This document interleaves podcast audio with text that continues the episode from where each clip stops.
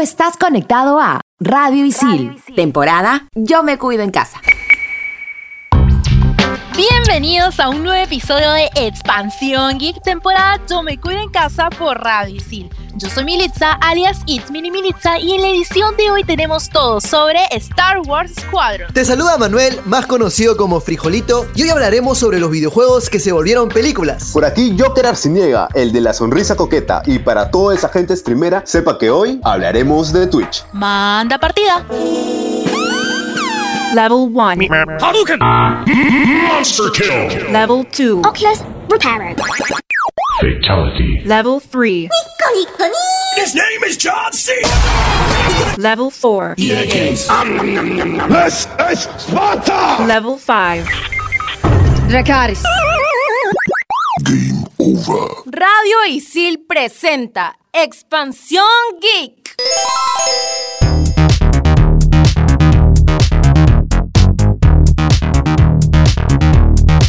Wars Squadrons es el próximo videojuego en primera persona de combates espaciales y aéreos, desarrollado por Motif Studios. Está basado en el universo ficticio de Star Wars, en donde nos pondrán en la piel de un piloto de élite de la Nueva República o del Imperio Galáctico. El juego fue anunciado por EA el 15 de junio de 2020 y confirmó que saldría a la venta el 2 de octubre para PC, PlayStation 4 y Xbox One, con la posibilidad de jugarlo en realidad virtual. El videojuego estará situado justo después de los eventos de El Retorno del Jedi y justo tras la batalla de Endor, en una época preciosa para los amantes de la franquicia. Sobre jugabilidad, Star Wars Squadrons presentará un sistema de rangos donde el jugador podrá ir ganando puntos y así mejorar sus naves. Para todas estas aventuras tendremos la posibilidad de jugar con cuatro casas estelares en cada bando, por lo que es muy importante la curva de aprendizaje en el juego, ya que cada nave tendrá distintas fortalezas y debilidades. Un dato súper importante es que no habrá microtransacciones en el juego y todo se incluirá en la primera versión. Aquí entre nos, siendo sincero, EA sacando un juego sin microtransacciones y desde el primer día, no sea, es un poco dudoso eso. Pero bueno, otro dato importante es que EA y Motif Studios han señalado que se podrán actualizar cosas del juego y agregar más particularidades dependiendo de cómo le vayan las ventas y cómo sea la recepción del público. Entre comillas, todo depende de nosotros. Tal cual, frijolito. EA haciendo un juego sin microtransacciones. Mm. Ahora vamos a hablar sobre los modos. El modo historia. En este modo habrá una historia con misiones, en donde se inicia con un prólogo poco después de la destrucción de Alderaan por la primera estrella de la muerte, para luego situarnos posteriormente a los sucesos que ocurrieron en el episodio 6, el retorno del Jedi. Por cierto, la historia no se jugará desde solo un punto de vista, sino que se alternará entre la Nueva República y el Imperio. Los modos que también tenemos en el juego es el combate espacial escaramuza. Este tipo de partida consiste en batallas de 5 jugadores contra otros 5 en los que solo hay naves pequeñas y el objetivo es eliminar a los adversarios. Otro modo es batallas de flotas. Estas batallas también son de 5 contra 5, pero aquí hay naves capitales y fragatas de apoyo, controladas por inteligencia artificial. El objetivo en este caso no es eliminar a los adversarios, sino destruir la nave capital enemiga y proteger la nuestra, la aliada. Y como ya mencionamos, su fecha de estreno ha sido confirmada para el 2 de octubre del 2020, por lo que ya tenemos un precio de reserva de 39.99 dólares o 139 soles, las cuales nos brindará artículos estéticos para nuestros pilotos y casas estelares. Pero quienes cuentan con una membresía del servicio EA Play, podrán obtener un descuento y a su vez tener acceso al título 10 horas antes de su lanzamiento. Genial.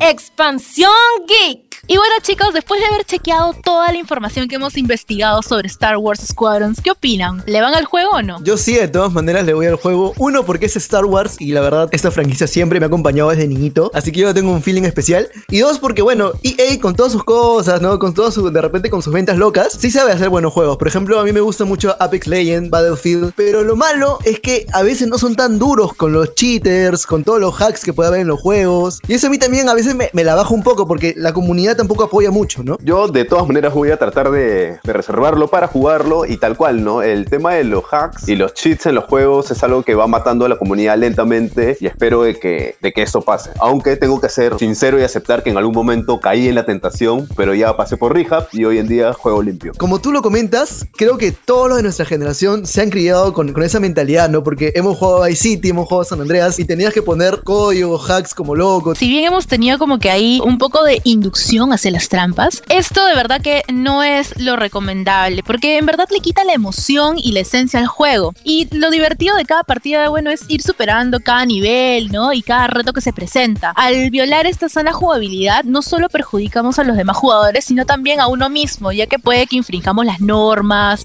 o que también corramos el riesgo de un posible baneo, yendo en contra de los valores y principios morales de cada juego. Así que ya saben, sin trampas, por fin. Están en expansión geek. En el siguiente bloque venimos con los tan queridos y a veces odiados Gaming Movies. Estás en expansión geek temporada Yo me cuido en casa por Radici. Trabajos, exámenes, clases remotas y nuestra nueva vida en casa. Estación Isil. Estrenamos los jueves. Estos son los archivos G1223. 545. Capitán Nintendo, el amo del juego, fue una serie de televisión animada estadounidense que se emitió desde 1989 hasta 1993. La serie tuvo tres temporadas que en total contabilizaron 34 capítulos. El programa incorporó elementos de muchos de los videojuegos de Nintendo más populares de la época. También hubo una versión cómic publicada por Valiant Comics, aunque solo con personajes de los juegos producidos por la compañía japonesa. Expansión Geek.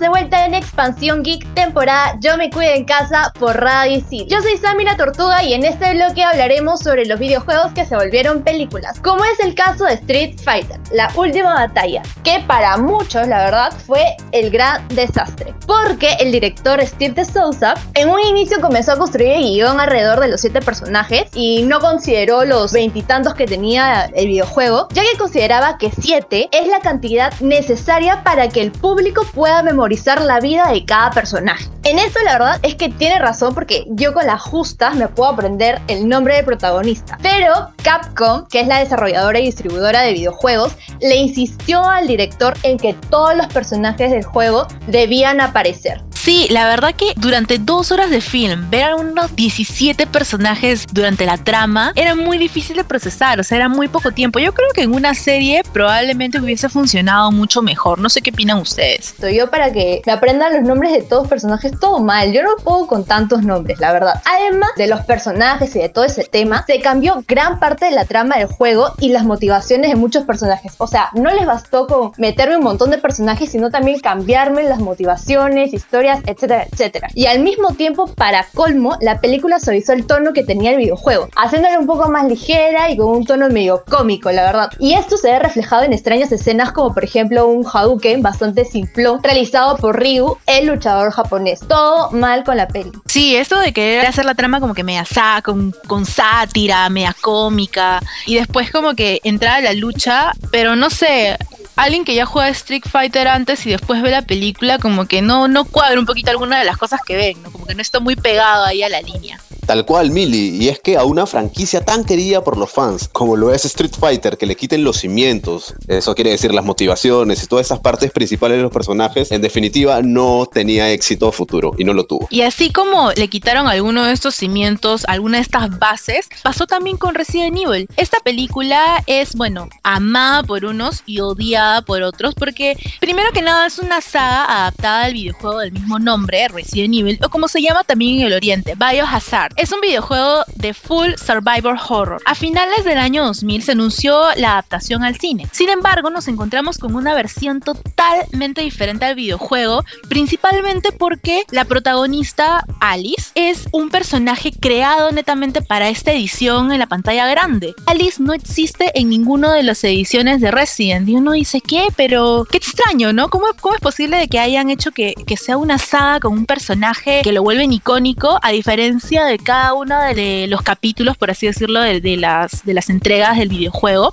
en donde cada videojuego tiene su personaje diferente que se basa en la historia de, de todo este trama del virus y lo que tienen que luchar y todos los demás personajes. Tal cual, y que metan gente media invencible cambia todo, ¿no? Que metan a Alice, que es, es todopoderosa, en realidad eh, la trama se vuelve diferente, pero es bastante entretenida. ¿Para que Las películas no están mal, no las odio, tampoco las amo, pero son interesantes. Entonces, esta es como la peli de Street Fighter, ¿no? O sea, no entiendo qué les pasa a los directores para cambiarme las tramas originales, los personajes, meterle más personajes, o sea, todo bien en casa. Tal cual, ¿no? Y yo creo que es un poco a veces el afán, el esfuerzo de, tratar de dar la mejor versión en pantalla hace que, que muevan algunos hilos que no deberían ser movidos, ¿no? Porque los fanáticos en especial de este tipo de sagas eh, toman bastante en consideración esas bases, esas cosas netas del videojuego, ¿no? Por otro lado tenemos a Tomb Raider. Todo lo que puede hacer Lara Croft en los videojuegos lo hace en estas dos entregas protagonizadas por Angelina Jolie por allá en el año 2001 y 2003. Con un parecido asombroso al videojuego y diseños de producción pulidos, tiene bastante de fanservice, que es justamente lo que buscan las personas, el espectador que viene de las plataformas de los videojuegos, ¿no? Para que la gente quede satisfecha. Así que creo que hace un trabajo pasable, bueno. La peli sale Angelina Jolie, la mamacita, estoy más que satisfecha. Sí, yo también soy de las que está totalmente satisfecha porque en particular Tomb Raider es uno de mis juegos favoritos. Es como que una de mis Fight Girl icons, este, Lara Croft,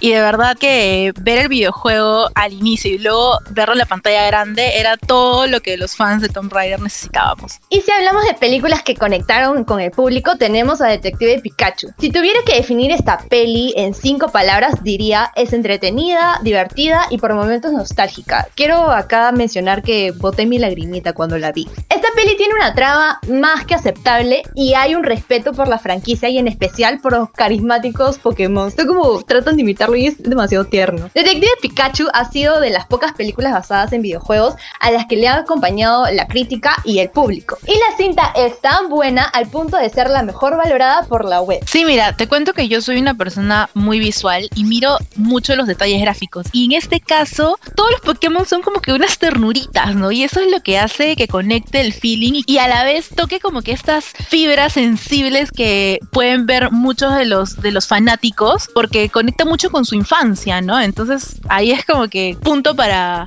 Detective Pikachu. Sí, tal cual. Y para mí, en lo personal, revivir la historia de Mewtwo que marcó mi infancia, esta vez en live y con unos efectazos, se agradece, ¿no? Ver a los Pokémon, cómo interactúan y todo ha sido una experiencia bastante diferente que no esperé que iba a tener esa, esa repercusión y ese éxito, ¿no? Porque de verdad estuvo bastante bien recibida por la crítica y los fans. Otro de los films que también ha sido aplaudido por todo el público ha sido Warcraft. Este film se puso en marcha con el desafío de romper toda la maldición este del cine basado en videojuegos que, bueno, ahí ha recibido como que sus críticas bien fuertes, ¿no?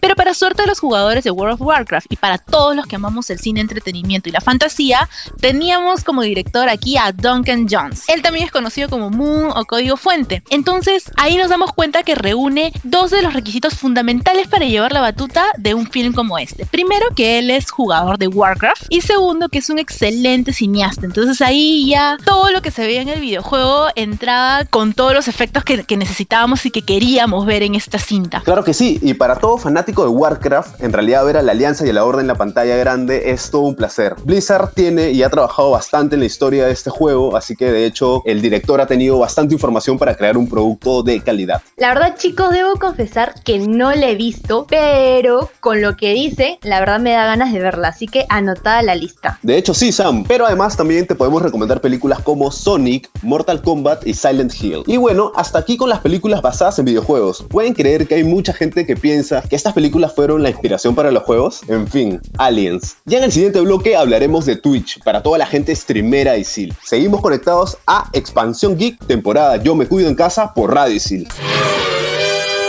Mientras tanto, en Silicon Valley, Nvidia compra unidad diseñadora de chips. El fabricante de chips de gráficos de Silicon Valley, con una muy buena racha, Nvidia, llegó a un acuerdo para comprar ARM, una unidad con sede en Inglaterra del titán tecnológico SoftBank, por más de 40 mil millones de dólares, con lo que marca uno de los acuerdos más grandes de la industria de semiconductores. El fabricante multinacional dejó en claro que tiene la intención de convertirse en un jugador cada vez más grande en el nuevo y más conectado mundo de la inteligencia artificial. Esta compra deja a la compañía de chips preparadas para la próxima All Informática. Expansión Geek.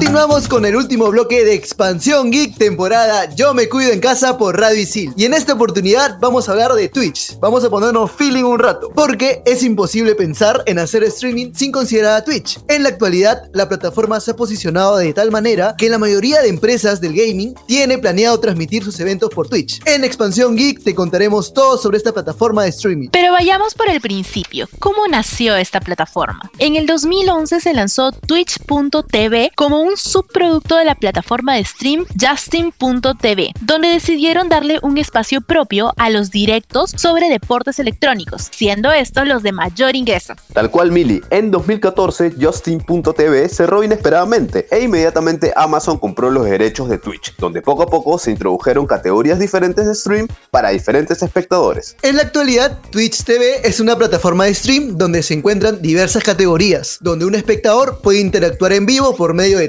Existen también otros beneficios que Amazon ha ingresado a esta plataforma, tanto para los streamers como para los espectadores, lo cual hace que ambos se sientan súper cómodos durante su consumo. Uno de los beneficios más llamativos es el programa de partners de Twitch. Es la modalidad para los streamers de alto rendimiento que se han comprometido a hacer directos frecuentemente. Este programa te pagará en función del número de seguidores y visitas que reciba tu canal. Ojo que no es tan fácil acceder a él. Twitch se asegura de que todos los streamers pasen por una evaluación exhaustiva para acceder a este programa. Por ello, muchos streamers ven esto como una oportunidad de vida, ya que varios de ellos viven de lo que pueden ganar aquí. Y si tal vez no eres tan constante, también existen diferentes programas como el de afiliados en Twitch, que también permite generar ingresos a base de las visitas de tu canal, sin contratos de por medio. Pero ¿qué pasa si tú no eres de hacer en vivos? Twitch siempre ofrece diferentes beneficios en otras plataformas. Por ejemplo, si cuentas con Amazon Prime, se te habilitará una cartera de videojuegos, beneficios y suscripciones para apoyar a tus streamers favoritos. Por otro lado, esta plataforma te permite suscribirte a las cuentas de los streamers que veas regularmente. Esto te permite acceder a diferentes beneficios como emotes exclusivos, admins de diferentes canales, o todo lo que el streamer tenga pensado para ofrecer. Algunos hasta ofrecen reuniones mensuales por videollamada. Twitch es tan popular que la mayoría de jugadores profesionales de todas las categorías normalmente hacen streaming ahí. Por nombrar algunos podemos encontrar a Mixwell de Valorant, Sumail de Dota, Faker de LoL, entre otros. Por otro lado, también hay un espacio para los influencers, celebrities y jugadores amateurs que quieren hacerse su nombre en el mundo del streaming. Además, Twitch ha generado encuentros graciosos. Hay uno que yo recuerdo bastante, que fue entre el cantante Drake, el rapero, y Ninja, que es uno de los jugadores más famosos de Fortnite, generando un revuelo en los espectadores. En realidad, ellos han jugado muchas veces, pero el primero fue un locón porque llegaron a superar los 600.000 viewers en apenas media hora. Según diferentes portales de entretenimiento, se calcula que alrededor de 40 millones de estadounidenses eligen a Twitch como plataforma principal de streaming, cifra que sigue subiendo cada vez más. Es tanta su importancia en el mundo del gaming que la mayoría de empresas líderes del rubro eligen esta plataforma para sus lanzamientos. Por mencionar algunos, en ella se ha transmitido el lanzamiento de la PlayStation 5, la Xbox Series y entre otras. Expansión Geek.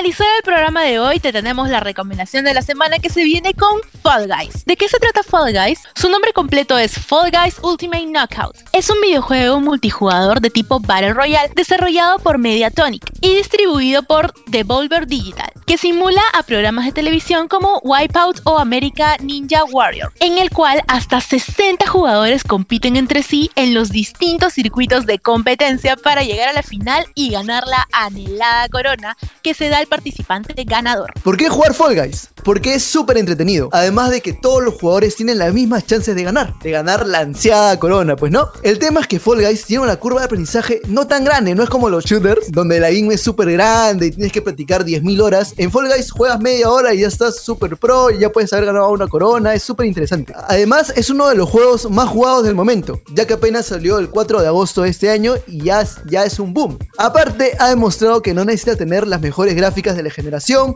o ser un triple A para poder dominar el mercado de los videojuegos. Y tú, amiga, amigo, amiga de Isil, te preguntarás, ¿y dónde lo puedo jugar? Pues fácil, lo puedes jugar en PlayStation 4 y en PC. En PC lo puedes descargar mediante la plataforma de Steam. Obviamente tienes que pagar. Aquí se despide Manuel, más conocido como Frijolito, y me voy a dar una maratón de todas las películas inspiradas en videojuegos. Yo soy Militza y ya saben que me pueden encontrar como It's Mili Militza y los veo en un toque en Twitch. Eso fue todo por el episodio de hoy en Expansión Geek, temporada Yo me cuido en casa por Radio Isil. Yo soy Joker Arciniega y recuerda, juega clean, evita el ban. Hasta la siguiente.